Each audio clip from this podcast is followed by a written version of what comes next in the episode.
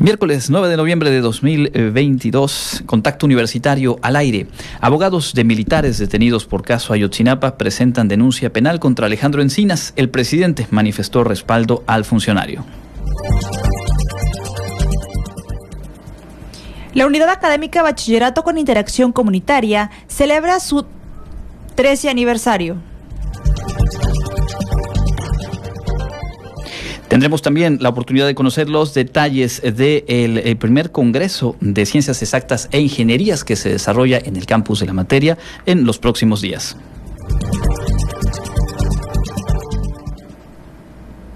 Y Clarisa Carrillo nos cuenta los servicios que ofrece a todo público la unidad de rehabilitación de la Facultad de Medicina. Con esta y más información comenzamos Contacto Universitario.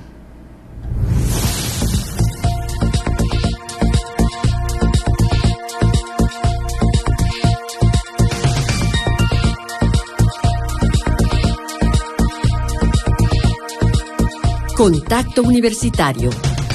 Nuestro punto de encuentro con la información.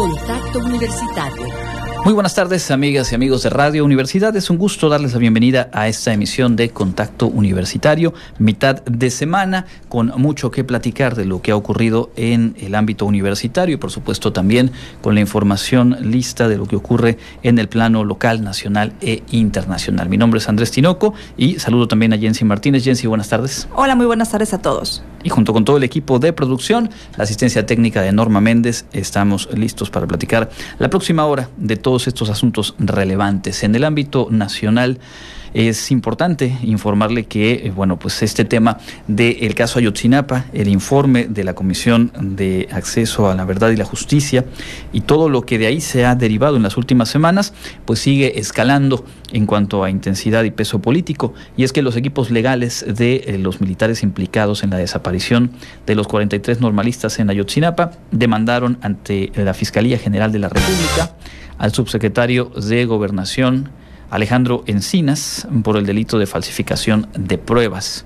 Los abogados César Omar González y Alejandro Robledo Carretero representan a los militares detenidos, que son el general en retiro José Rodríguez Pérez, el capitán Martín, eh, eh, Martínez Crespo, el subteniente eh, Pirita Ochoa y el sargento Mota Esquivel. Ayer por la tarde, en una rueda de prensa realizada a las afueras del campo militar número uno, dijeron pues que solo defienden a estas cuatro personas y aclararon que esta eh, denuncia no es una campaña en contra de Alejandro Encinas, aunque sí acusaron que en su intento por obtener resultados rápidos y visibles, el subsecretario hizo a un lado a sus colaboradores presentando a sus espaldas un informe falto de rigor, elaborado con evidencia cuestionable y puso en peligro el futuro de la investigación y las esperanzas de los familiares de estudiantes y la confianza de la sociedad.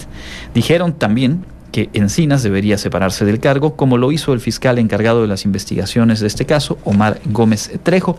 Sostienen que además de tener un claro conflicto de interés, la permanencia de Encinas en el cargo, en esta comisión para el acceso a la justicia y a la verdad, solo puede ir en detrimento y eh, pues su conducta ha viciado el proceso. Eso fue ayer por la tarde y hoy eh, por la mañana el presidente López Obrador respaldó nuevamente la gestión de Encinas, sostuvo que esta denuncia Quiere decir que vamos bien, dijo el presidente, porque Alejandro Encinas tiene eh, todo nuestro apoyo. No les gustó lo que se hizo en una primera etapa y destacó el caso, la actuación, la gestión que ha tenido Alejandro Encinas como sinónimo del cambio en esta administración para remover, dijo el presidente, estructuras donde predominaban eh, todos los intereses por encima del interés público. Sigue siendo tema y por supuesto sigue siendo de interés.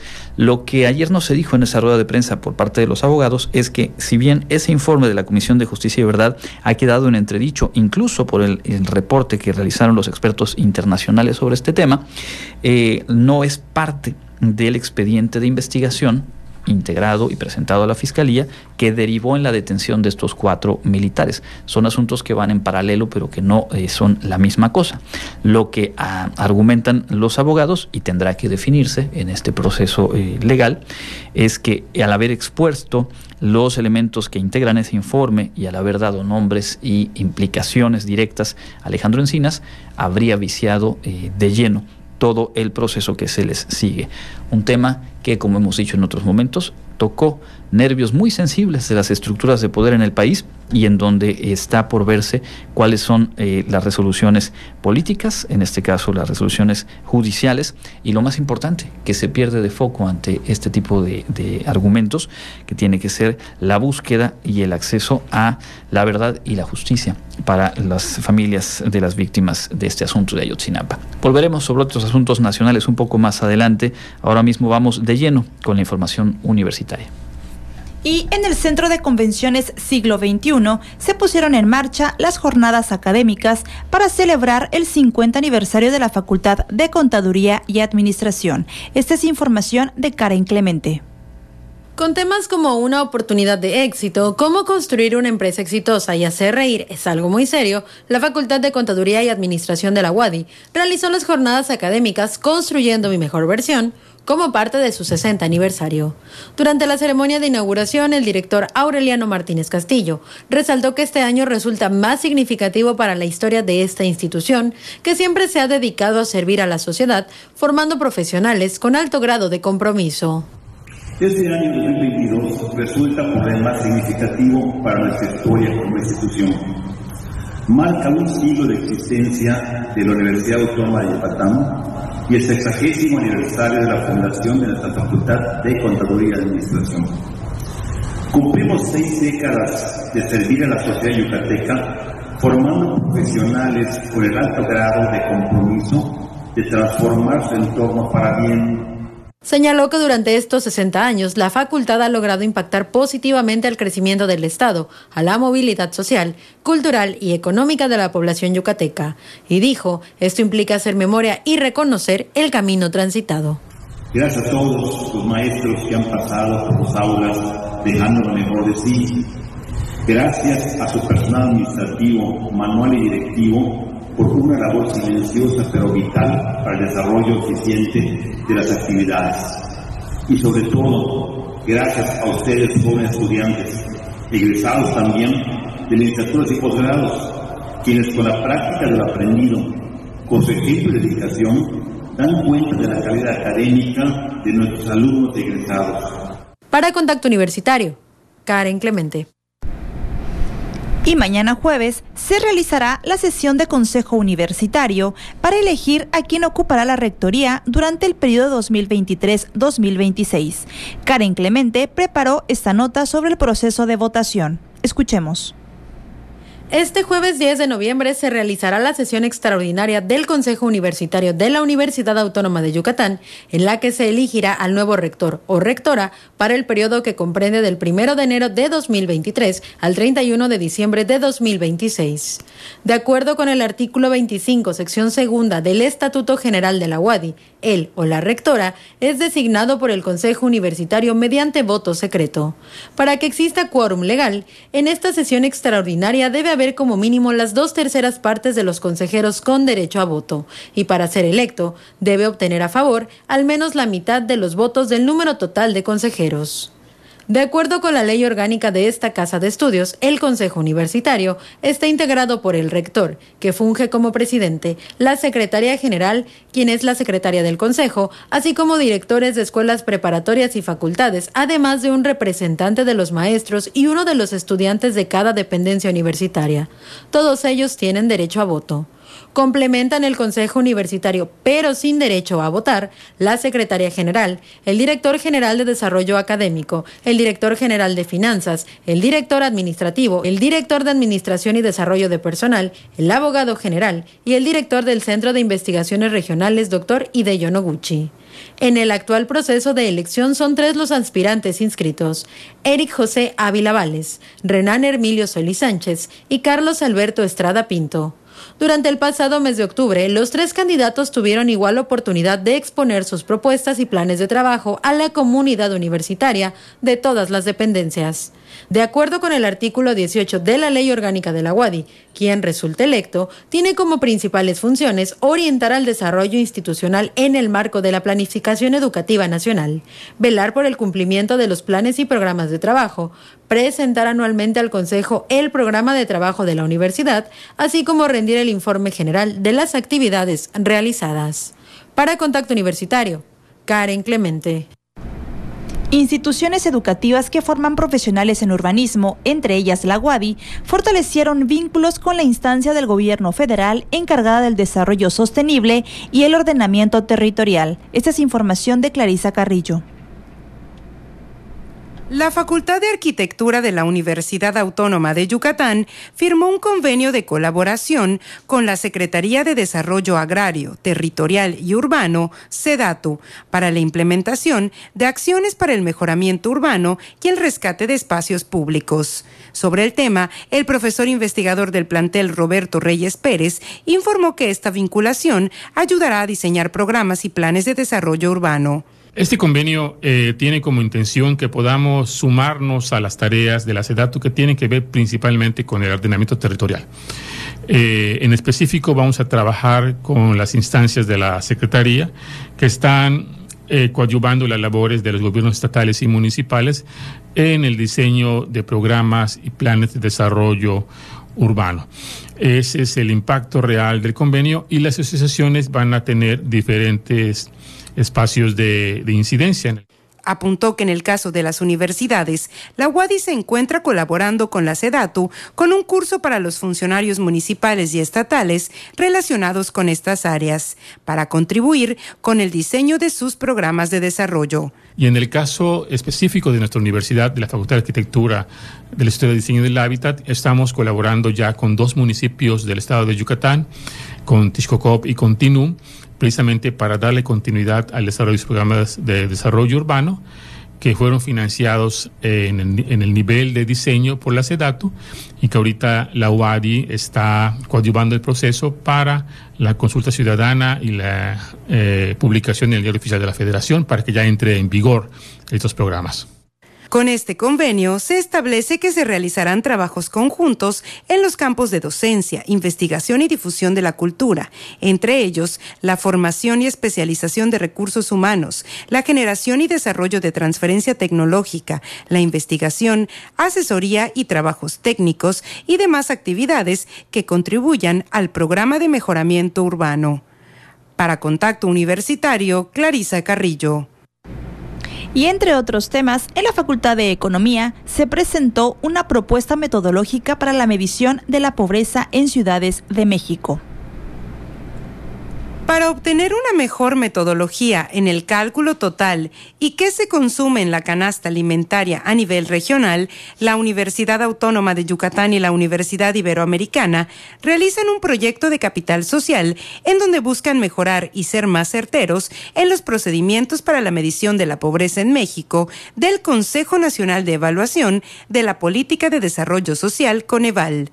Durante el seminario Hacia una metodología para medir la pobreza regional en México, el ponente y profesor investigador de la Universidad Iberoamericana, Alan Hernández Solano, detalló que la metodología del Coneval para la construcción de la canasta alimentaria se basa en los patrones de gasto de los hogares para aproximarse a los valores de consumo de energía y micronutrientes.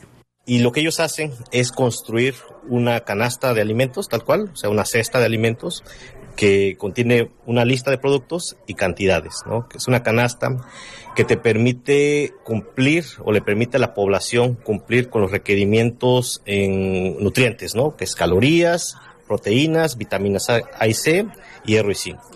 Entonces, el Coneval calcula esas canastas a nivel rural y urbano, tiene dos canastas nacionales, y las utiliza para medir la pobreza, ¿no? Eh, calcula el costo de esas canastas y compara los ingresos de las personas con, respecto al valor, exactamente.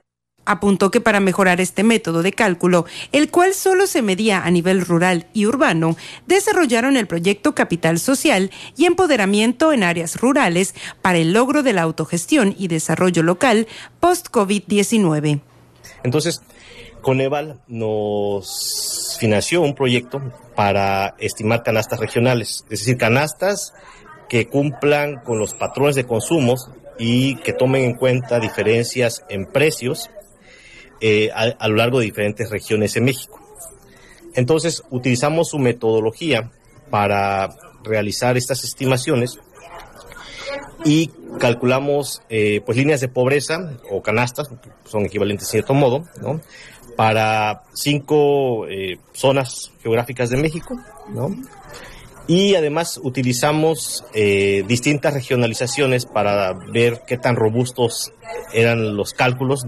Por último, detalló que los objetivos del proyecto son estimar canastas regionales con base en la metodología del Coneval, obtener líneas de pobreza monetaria regionales que capturen diferencias en preferencias y precios y obtener estimaciones de pobreza por ingresos que consideren las diferencias regionales. Para Contacto Universitario, Clarisa Carrillo. La Facultad de Derecho invita a profesionales del área a un curso sobre el gobierno corporativo en empresas familiares. Con temas como naturaleza de la empresa familiar, patrimonio vital, bases para la toma de decisiones de empresa, implicaciones legales en las empresas familiares y qué es el gobierno corporativo, se llevará a cabo en la Facultad de Derecho de la UADI el curso Gobierno Corporativo para Empresas Familiares. Mariana Mier Romero, especialista en Derecho Empresarial y Gobierno Corporativo, destacó que este curso va dirigido a abogados especializados en asesoría de empresas, pero también para aquellas personas que están iniciando o tienen un negocio familiar con el fin de que fortalezcan sus conocimientos y lleven a buen puerto sus negocios. Nos hemos dado cuenta la importancia y la relevancia que tienen las empresas familiares en México, que integran aproximadamente el 95% de la fuerza económica dentro del país. Estas empresas tienen varios retos porque se conjuga la parte emocional de la familia y la parte de negocios de la empresa. La finalidad de este curso justamente es ayudar a empresarios y abogados que se especializan en asesorar a las empresas familiares a que tengan las herramientas para gestión la especialista detalló que este curso es el primero en su tipo, pues también se combina con el coaching ejecutivo, ampliando el espectro desde el que se pueden abordar las empresas familiares en temáticas como la sesión del fundador, los órganos dentro de la empresa, asambleas de accionistas, entre otros. La idea es ayudar al sector empresarial en México a desmitificar la creencia de que el gobierno corporativo es únicamente para empresas grandes. De hecho, el gobierno corporativo impulsa a las micros, pequeñas y medianas empresas a crecer de manera correcta y ordenada. El curso Gobierno Corporativo para Empresas Familiares se realizará los días 25 y 26 de noviembre y 2 y 3 de diciembre de manera virtual, por lo que las personas interesadas pueden acercarse a la Coordinación de Educación Continua de la Facultad de Derecho o comunicarse al teléfono 9995 50 10 63. Para Contacto Universitario, Karen Clemente.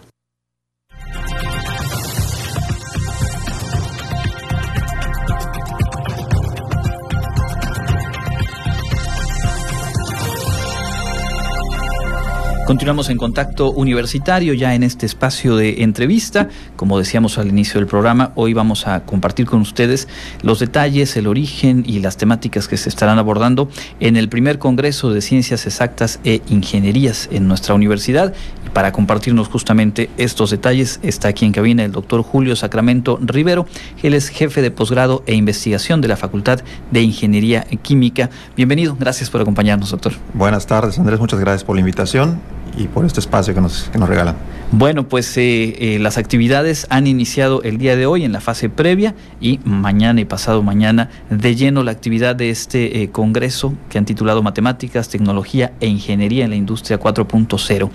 Para contextualizar a la gente que nos escucha y que quizá no está tan familiarizada con la estructura de la UADI, ¿cuáles son las facultades que integran el campus de Ciencias Exactas e Ingenierías? Claro, en el campus somos tres facultades, es la Facultad de Matemáticas, la Facultad de Ingeniería, y la Facultad de Ingeniería Química.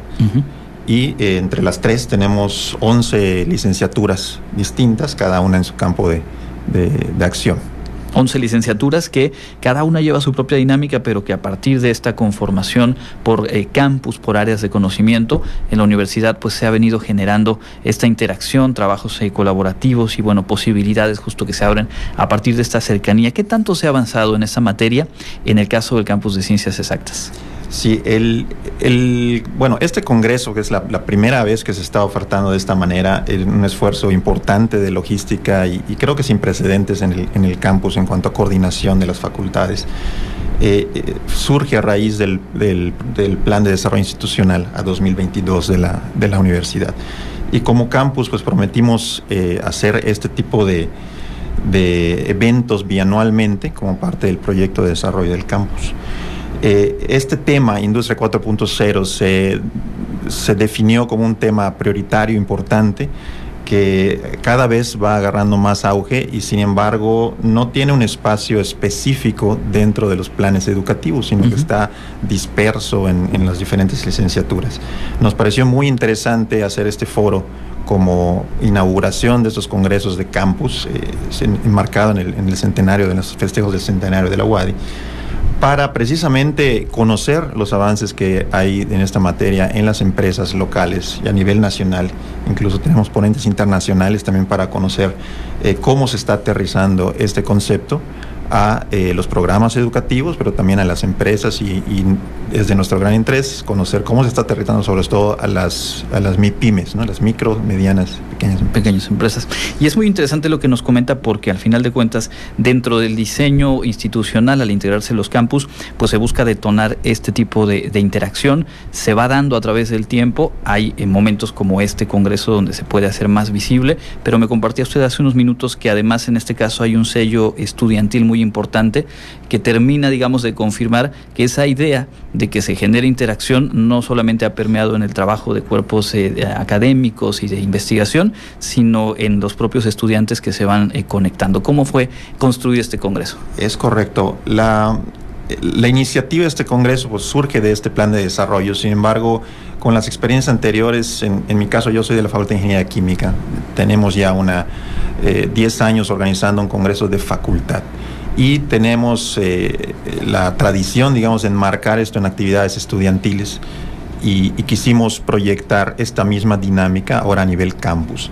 Actualmente ahorita tenemos 10 sociedades estudiantiles que están participando en la organización del Congreso, en, distintas, eh, las sociedades de, alumnos, los consejos estudiantiles y hay algunas eh, sociedades profesionales que tienen su sección estudiantil, como la de ingenieros químicos, de ingenieros en alimentos, en biotecnología, ingenieros en sistemas industriales, etcétera, ¿no? Y hay una en especial que es este eh, que ha tenido una participación muy importante en el Congreso que se llama Student Energy at WADI, que también, eh, pues bueno, entre estas 10 sociedades y el esfuerzo también de un comité de más de 40 profesores, investigadores, personal técnico administrativo, hemos estado impulsando pues, esta, esta organización. Y las sociedades estudiantiles, pues ahora sí que se pintan solos y nos, nos, sorprende la, el profesionalismo y hasta dónde llevan las, las actividades, eh, los torneos eh, deportivos, las actividades culturales, la, la actividad de, cierre del Congreso. Eh, eso es una iniciativa completamente estudiantil, se llama La Noche Verde, está abierta al, público en la noche del viernes donde va a haber una feria de emprendedores, de los mismos estudiantes, que te sorprenderías ver la calidad de productos que han desarrollado los estudiantes del campus. Eh, música en vivo, eh, un, evento cultural y muy bonito que se está pintando para el viernes. Y que al final es eso, eh, sumar creatividades, sumar los trabajos, los proyectos y ponerlos en función de, en este caso, reflexionar en torno a pues cómo marcha la industria 4.0, qué, qué ocurre a nivel país, a, nivel región. Y en ese sentido, aprovechando su presencia, le pediría que nos comparta a qué hace referencia este término de industria 4.0 y en el panorama nacional eh, como país en México, pues eh, qué tanto estamos entrando o qué tanto nos falta por desarrollar en esta materia. Claro.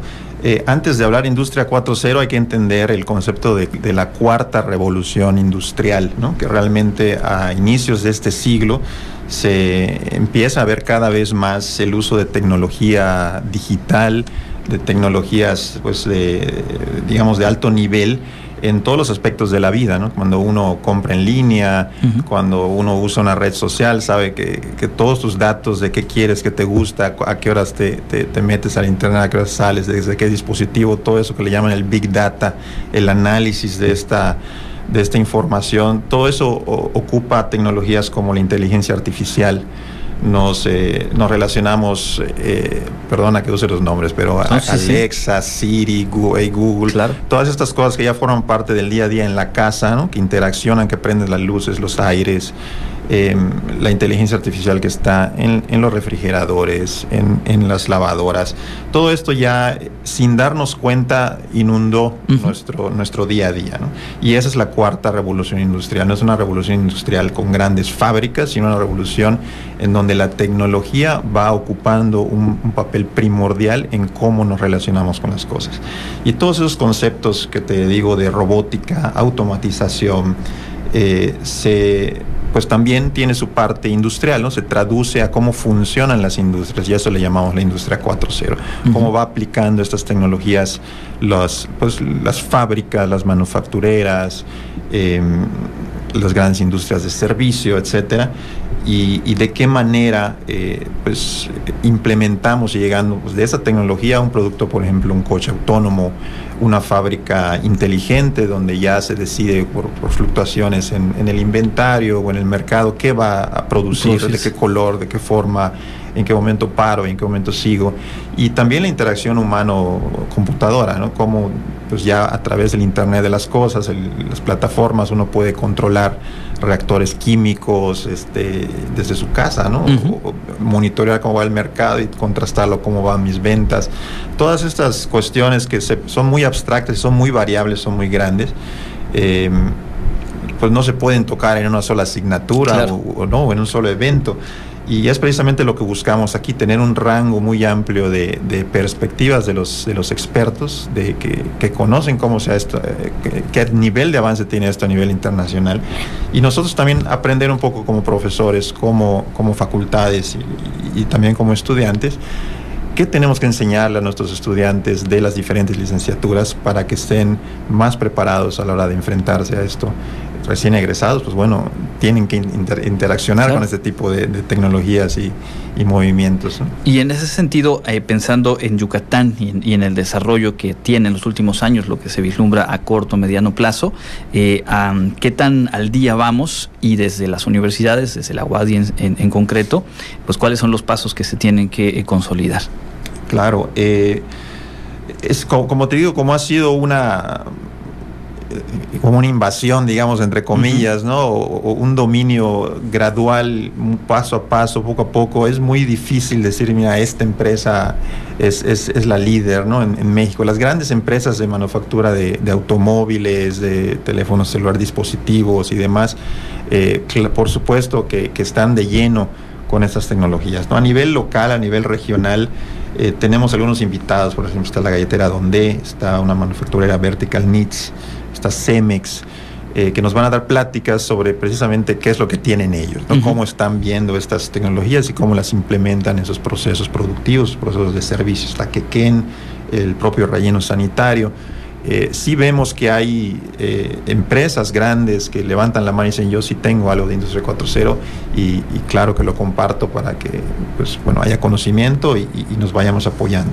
Y a nivel institución a nivel WAD y en sus licenciaturas, bueno, tenemos en puerta un, ustedes lo sabrán, el, el nuevo modelo educativo ¿no? de formación integral, la versión 2.0 y este y, es una oportunidad de, modificar y de replantear cómo se hace cómo se enseña ingeniería química cómo se enseña ingeniería mecatrónica cómo se, qué es lo que se va a aprender en, ingeniería en computación y, ahí es una buena oportunidad para implementar precisamente estos nuevos contenidos estos nuevos conceptos y a partir de lo que se estará compartiendo mañana, pasado mañana en este Congreso, seguramente se podrán eh, confirmar hipótesis, desarrollar líneas de trabajo y sobre todo encontrar puntos en contacto, puntos en común dentro del campus y también con nuestro entorno. Así que en ese sentido creo que va a ser bien interesante y una iniciativa muy valiosa la que, la que han emprendido. A reserva de algo más que quisiera usted agregar, le pediría mencionarle al público que nos escucha dónde pueden consultar el programa completo y eh, pues eh, sumarse a las actividades eh, abiertas a público de lo que integra este Congreso. Claro que sí, la, la, página del Congreso es el, le estamos llamando el CONSEI, es el Congreso de Ciencias Exactas e Ingeniería, CONSEI, es consei.wadi.mx y a través de la página de Facebook, que es una difusión intensa de, todas las actividades particulares y en general, es la página de Facebook es Consei Wadi. A, través de esos, y bueno, obviamente vamos a estar en el, las, las actividades son en el aula magna que está ubicada en la contrario. Muchas gracias a ustedes y gracias a su auditorio es el doctor Julio Sacramento Rivero, jefe de posgrado e investigación de la Facultad de Ingeniería Química, este primer Congreso de Ciencias Exactas e Ingenierías allá en el campus al norte de la ciudad. Vamos a una pausa, regresamos, tenemos más información para compartir con usted.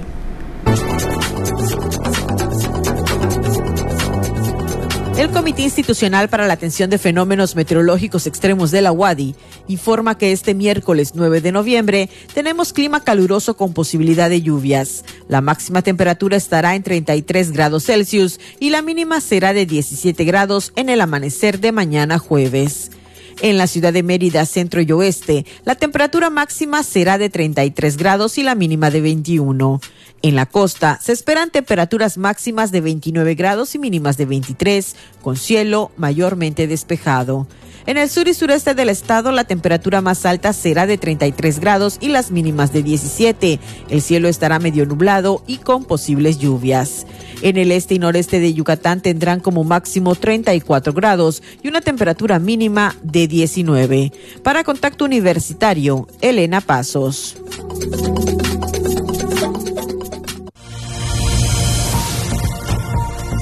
Contacto Universitario, nuestro servicio informativo en radio.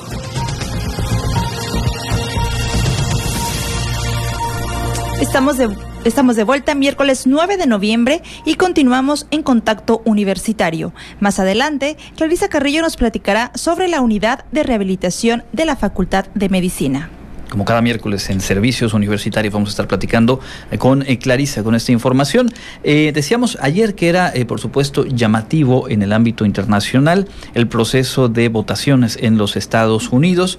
Las proyecciones anticipaban que podría haber arrasado el Partido Republicano, tomando el control de ambas cámaras y poniendo en eh, pues un verdadero predicamento a Joe Biden y su administración. hasta ahora, con los votos que se han computado, los resultados que ya se han ido confirmando, pues esto no fue así. Eh, realmente ha sido bastante pareja la votación, si bien sí favorece al Partido Republicano, en términos generales la diferencia ha sido eh, bastante corta. en sus últimas declaraciones antes de las propias votaciones, Joe Biden había reconocido que todo sería mucho más difícil en esta segunda mitad, y es que se sabía que no iba a haber un crecimiento del Partido Demócrata, sobre todo en el Poder Legislativo, sino al contrario, un retroceso. De acuerdo con los analistas, lo que más se ha castigado desde el electorado es eh, pues el alza a la inflación y las medidas que el gobierno de Biden ha tomado y que no han sido efectivas puntualmente para detener esa alza en los precios.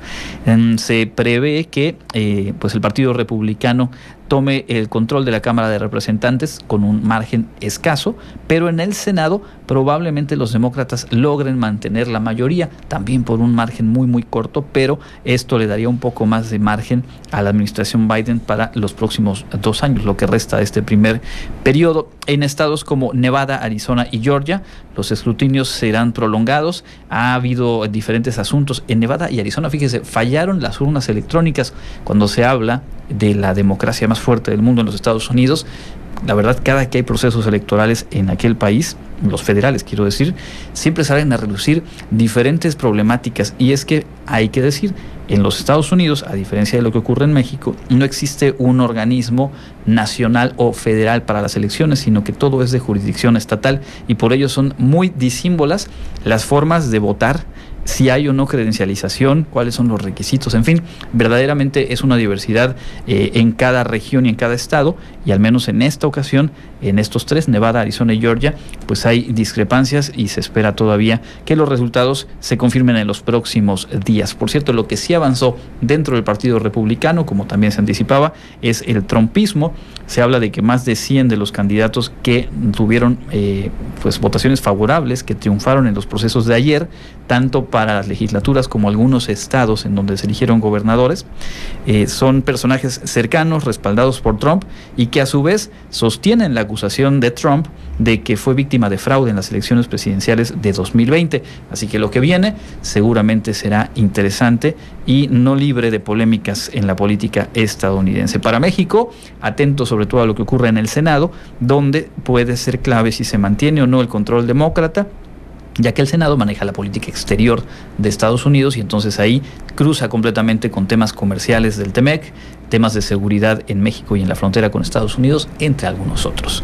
Vamos a escuchar ahora lo más destacado de la información local, como cada tarde, en voz de Elena Pasos.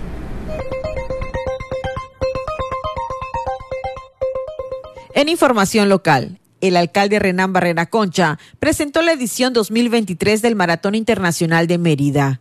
Destacó que con este evento la ciudad se consolida como un referente para el turismo deportivo, cultural y recreativo, que además de fomentar la sana convivencia, impulsa el desarrollo económico de la capital yucateca.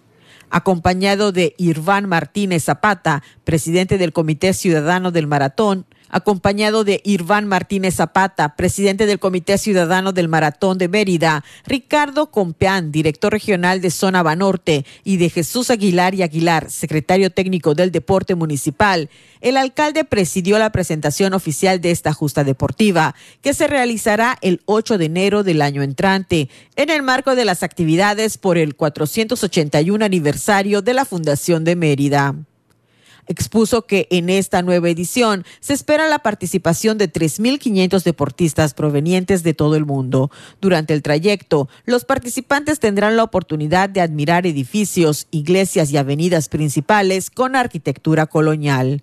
Las distancias a recorrer son 42, 21 y 10 kilómetros, respectivamente. Asimismo, se incluyen una caminata recreativa familiar de 3 kilómetros. El premio para el ganador absoluto del maratón es de 30 mil pesos y para el ganador absoluto del medio maratón es de 15 mil pesos. En la categoría en silla de ruedas, los premios para los ganadores del maratón y medio maratón será de 8 mil y 4 mil pesos respectivamente. Del 21 de noviembre al 14 de diciembre, padres de familia podrán realizar el proceso de preinscripción en línea a segundo y tercero de preescolar, primero de primaria y primer grado de secundaria para el ciclo escolar 2023-2024.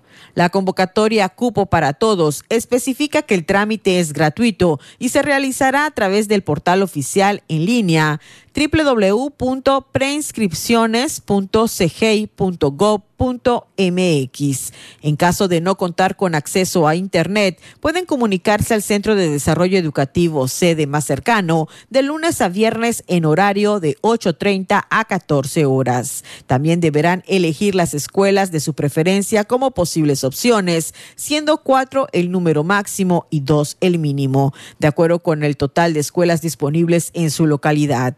Al concluir el registro del estudiante, deberán guardar e imprimir el comprobante de preinscripción. La asignación definitiva para preescolar y primaria podrá consultarse el 30 de enero de 2023 y el 31 de enero de 2023 respectivamente. Los casos de varicela en Yucatán hasta el corte del 29 de octubre son 592, 321 hombres y 271 mujeres, cifra que supera en 133.9% los 253 casos que se reportaban al mismo corte en 2021. De acuerdo con información de la Dirección General de Epidemiología de la Secretaría de Salud Federal. El total de casos confirmados hasta ahora ya superó en 81% el total registrado en 2021, que fue de 327 contagios. En cuanto a los otros dos estados de la península, Quintana Roo reporta 580 casos y Campeche 315. De acuerdo con información de la Secretaría de Salud, la varicela es una infección viral por la cual la persona presenta ampollas extremadamente pruriginosas en todo el cuerpo. Se puede contagiar con el virus a otras personas durante un máximo de 48 horas antes de que aparezca la erupción y seguirá siendo contagioso hasta que todas las ampollas se hayan cubierto de costra. De acuerdo con la Secretaría de Salud en todo el país, ya se registraron 28.940 casos confirmados. Para Contacto Universitario, Elena Pasos. 14 horas con 42 minutos. Continuamos con más eh, de la información nacional, Jensi. Así es. Y en información nacional, el INEGI informó el día de hoy que la influencia, inflación anual se ubicó en octubre en 8.41% y es que al fin se registró una reducción respecto al mes previo. En septiembre fue de 8.70%. Entre los productos con incremento de precio en octubre destacan la calabaza, el jitomate, las tarifas eléctricas, y el azúcar, que registró un incremento de 5.15%. Entre otros temas, en la Cámara de Diputados se aprobó ayer en lo general el presupuesto de egresos de la Federación 2023 que considera un gasto por casi 8.3 billones de pesos. La votación fue de 273 en favor por legisladores de Morena y sus aliados, mientras que PRI, PAN, MC y PRD se opusieron con un total de 222 votos. Hoy se inició la discusión en lo particular con más de 2.500 reservas de todas las bancadas. El año pasado se presentaron 1.994 reservas. Se calcula que la discusión lleve al menos tres días en jornadas de 10 horas pues sí, por un lado una buena noticia con este eh, decrecimiento de la inflación. Ya se veía desde la primera quincena, el reporte era que ya no había incremento. Ahora mismo se confirma un, punto 3 hacia abajo, lo cual de donde veníamos ya es una señal eh, positiva. Y sobre el presupuesto, pues sí, como decíamos desde inicio de semana, la mayoría de votos la tiene el bloque oficialista, por lo cual eh, será aprobado sin modificaciones. Lo que sí queda, digamos, por correrse, pues es esta aduana previa en la que hoy se presenten todas las reservas, habrá cualquier cantidad de participaciones en tribuna y seguramente mucho material de politiquería por ahí. Vamos a, continuación a escuchar lo más destacado de la información internacional. Tenemos todavía más para compartir con ustedes aquí en Contacto Universitario.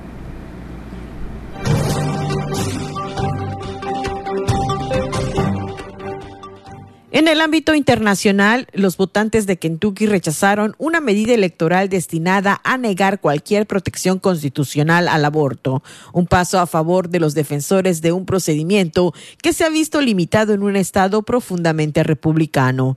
El resultado de las elecciones del martes destacó lo que parecía ser una brecha entre el sentimiento de los votantes y las expectativas de la legislatura, donde los republicanos son mayoría. El Congreso Estatal impuso una prohibición casi total del aborto y decidió colocar en la boleta electoral una propuesta de enmienda constitucional. Si bien es una victoria moral significativa para los defensores del derecho al aborto, la derrota de la enmienda no tendrá impacto práctico en el derecho al aborto si la dura prohibición aprobada por los legisladores sobrevive a una apelación que se encuentra actualmente ante la Corte Suprema del Estado. Aún así, el rechazo de la enmienda deja abierta la posibilidad de que el tribunal declare el aborto como un derecho estatal.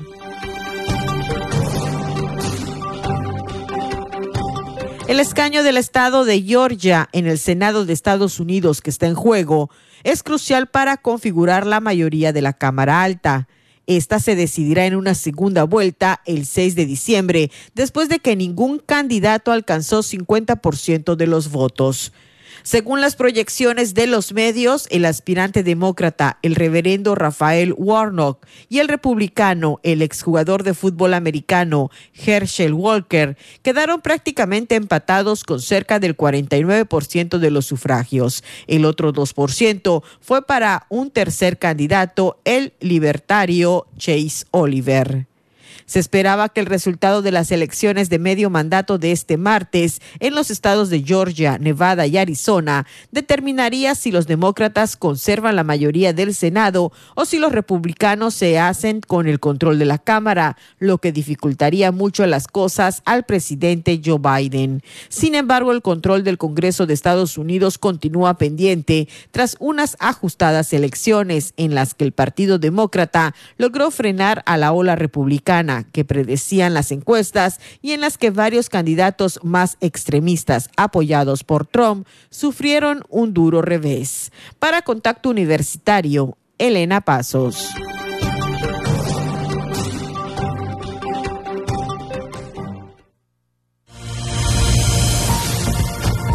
Sigue en contacto.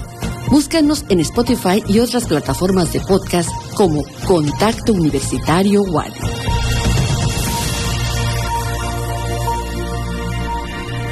14 horas con 47 minutos, mitad de semana y como lo hacemos en cada ocasión, es miércoles de contarles acerca de diferentes espacios universitarios que brindan eh, servicio a público en general y hoy vamos a platicar de eh, uno que se ubica en la Facultad de Medicina. Clarisa Carrillo estuvo puntualmente consiguiendo todos los detalles y pues le damos la bienvenida para que nos comparta. Bienvenida Clarisa.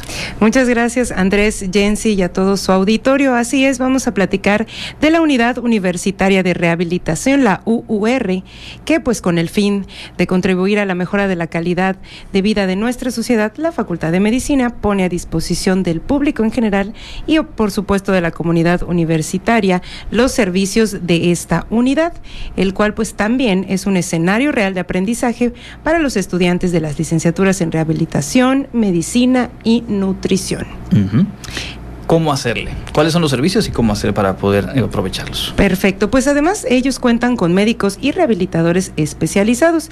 Estos servicios son, por ejemplo, rehabilitación integrativa, estimulación e intervención múltiple, terapia ocupacional, hidroterapia, electroterapia y mecanoterapia. Pero para que nos cuente un poquito más a detalle de todos estos servicios, porque estos son como que, como que la, integración y el, el doctor Russell Arcila Novela quien es coordinador del área clínica de esta unidad, nos detalla un poquito más qué hay en cada uno de estos servicios. Vamos a escucharlo.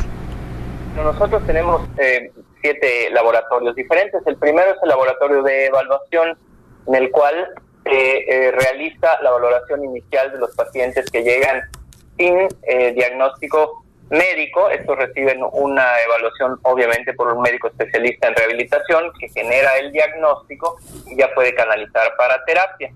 En el caso de los pacientes que llegan con un diagnóstico médico, idealmente de un médico en rehabilitación, con un médico ortopedista o neurólogo, entonces la valoración la hace un licenciado en rehabilitación, hace una evaluación funcional y genera una propuesta de tratamiento fisioterapéutico o de terapia ocupacional. Y para eso tenemos varios laboratorios en los que damos estos tratamientos. El primero es el laboratorio de evaluación e intervención múltiple, en el cual atendemos a niños menores desde recién nacidos, incluso prematuros, para darles estas técnicas de estimulación e intervención múltiple para el neurodesarrollo. También tenemos un servicio de evaluación y tratamiento de trastornos de la integración sensorial que está en el mismo laboratorio de estimulación e intervención múltiple. Escuchamos al doctor Russell Arcila Novelo, coordinador del área clínica de la unidad de rehabilitación, este espacio del que estamos platicando. Y bueno, Clarisa, ¿qué más nos falta decir importante? Claro, además de estos eh, laboratorios y áreas que ya nos contó el doctor Russell Arcila, se encuentra también el laboratorio de electroterapia, en donde también utilizan las diferentes modalidades eléctricas para el tratamiento de las lesiones neuromusculoesqueléticas, así como también el área de hidroterapia, que a su vez tiene dos departamentos. Uno es el tanque terapéutico y el otro son las tinas individuales para extremidades y cuerpo completo. También se encuentra el laboratorio de mecanoterapia para realizar ejercicio controlado y graduado y el área de terapia ocupacional en donde se encargan de ayudar a las personas para alcanzar su potencial en cuanto a la integración a las actividades con sentido o significativas como las laborales o de ocio.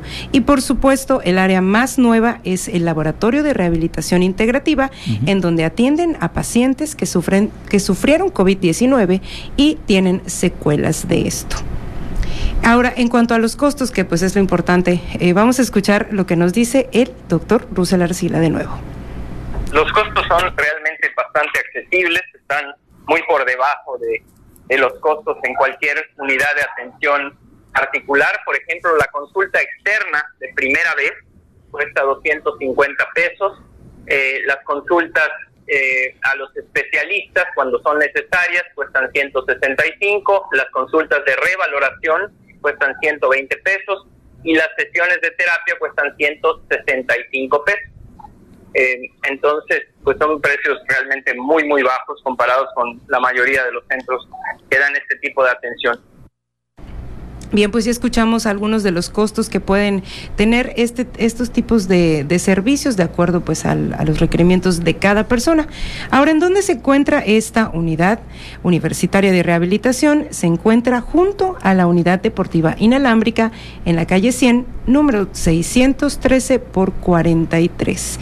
El horario de atención es de 7 de la mañana a 3 de la tarde de lunes a viernes. Y para pedir citas o mayor información, cuentan con dos números de teléfono. El primero es el número fijo en el cual pueden llamar por teléfono, es el 9999 240554 marcando la, extensión 36122 y vía WhatsApp es el 9995 93 2086. Por supuesto que la facultad cuenta con Facebook, que es Facultad de Medicina, y su página www.medicina.wadi.mx. Entonces, para todo público, hay obviamente eh, previa cita a través del teléfono fijo 9999 240554 con la extensión 36122. Si prefieren enviar un WhatsApp, el número es el 9995 932086 y eh, para más eh, señas, a un costado de la inalámbrica es este complejo de la UADI, en donde está la Facultad de Química y donde está también este espacio de rehabilitación.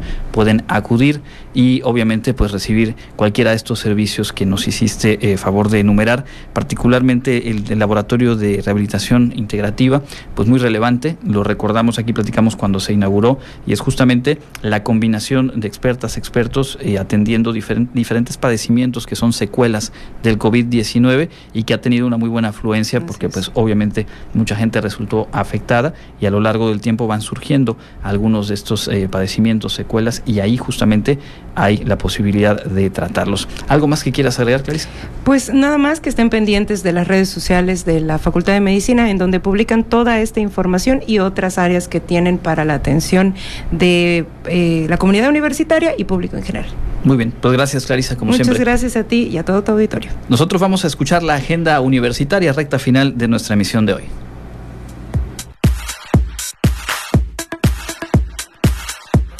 Amigos, enseguida les presento las actividades y cursos que la UADI tiene para ti y tu familia. Te invitamos a ser parte del espectáculo Escricri que presentará el grupo universitario Atril 6 y el grupo de teatro de la Universidad Autónoma de Yucatán, que se llevará a cabo el día 30 de noviembre a las 19 horas en el Centro Cultural Universitario. Adquiere tus boletos en la Fundación Wadi, calle 76 por 41 y 43 Centro. Te invitamos a participar al curso Investigación de Mercados que se llevará a cabo en la Facultad de Contaduría y Administración a partir del 11 de noviembre. Si necesitas más información o inscribirte, puedes escribir al correo educontinua.fca.correo.wadi.mx. Te invitamos al curso híbrido Gestión de Crisis Alimentaria, Fraude Alimentario, Continuidad Comercial que iniciará el 18 de noviembre. Para mayor información puedes escribir al correo educacioncontinua.fic@correo.wadi.mx. La Facultad de Medicina te invita a su diplomado Envejecimiento, una mirada interdisciplinaria con 160 horas. Inicia el 22 de noviembre. Más información la puedes consultar en la página de Facebook Facultad de Medicina se abrió la convocatoria para la realización del primer encuentro de experiencias sobre iniciativas educativas y estudios interculturales en el sur sureste organizado por la Red de Estudios Interculturales Regionales Anuyes Sur Sureste. Se llevará a cabo el 1 y 2 de diciembre. Para mayor información puedes escribir a reddestudios.interculturales@gmail.com. Esto ha sido lo más relevante de la agenda universitaria. Mi nombre es Fabiola Herrera Contreras, Comunicación Digital, Audiovisual e Identidad.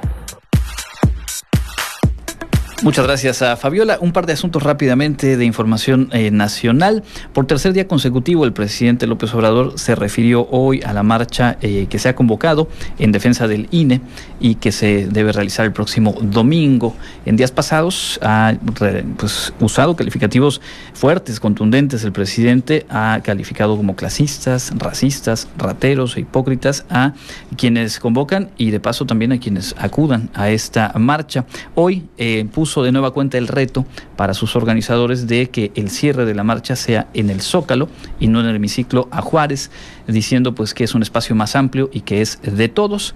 La marcha se da en el marco de la discusión en el Poder Legislativo de la propuesta de reforma eh, política y como un llamado desde organizaciones políticas y sociales en contra de los principales cambios que busca impulsar esta reforma. Y en, el asunto político también, ayer una suspensión de un juez frenó eh, la posibilidad de la gobernadora de Campeche, Laida Sansores, de difundir nuevos audios del senador Ricardo Monreal en este programa que transmite a través de redes sociales, denominado Martes del Jaguar. Sin embargo, en la emisión de ayer, la gobernadora sí se refirió a Monreal, a quien eh, calificó como cínico, farsante, simulador y traidor. Difundió información sobre supuestas propiedades de la familia Monreal, que eh, darían un total de 48 propiedades. Particularmente habló de un rancho de David Monreal, hermano de Ricardo y actual gobernador de Zacatecas, con una extensión de 783 hectáreas. Al respecto, o en respuesta, Ricardo Monreal, coordinador de Morena, del mismo partido de la gobernadora Sansores, eh, pidió a la jefa de gobierno de la Ciudad de México, Claudia Sheinbaum, pues frenar eh, su jauría en referencia pues a que es quien está detrás de este tipo de informaciones y adelantó Ricardo Monreal que exigirá una declaratoria de procedencia para suprimir el fuero de la mandataria de Morena. Busca o buscará desaforar a la gobernadora de Campeche y pues bueno, un capítulo más de estos encontronazos en el marco de pues los jaloneos para definir la candidatura presidencial a la cual eh, pues busca llegar por Morena Ricardo Monreal. Y como sabemos pues en las encuestas marcha con mucha ventaja respecto al propio Monreal. Claudia Sheinbaum quien ha estado en actos públicos acompañando a eh, Laida Sansores y Laida Sansores pues en su propio trabajo político a través de este espacio Martes del Jaguar. Seguiremos seguramente teniendo episodios de esta naturaleza en las próximas semanas. Por lo pronto estamos llegando al cierre de nuestra emisión de hoy. Y es así como llegamos al final de nuestra emisión. Agradezco mucho que nos hayan acompañado y les recuerdo que mañana a las 8 de la mañana tenemos emisión matutina con Elena Pasos Enríquez y a las 2 de la tarde les espero de vuelta con más información. Muchas gracias, Jensi, por estar con nosotros esta tarde. Gracias a Norma Méndez en los controles técnicos y a nombre de todo el equipo nos despedimos. Soy Andrés Tinoco. Quédese con la programación de Radio Universidad. Hasta la próxima. Contacto Universitario. Nuestro punto de encuentro con la información. Una producción de la Coordinación de Comunicación Institucional de la Universidad Autónoma de Yucatán.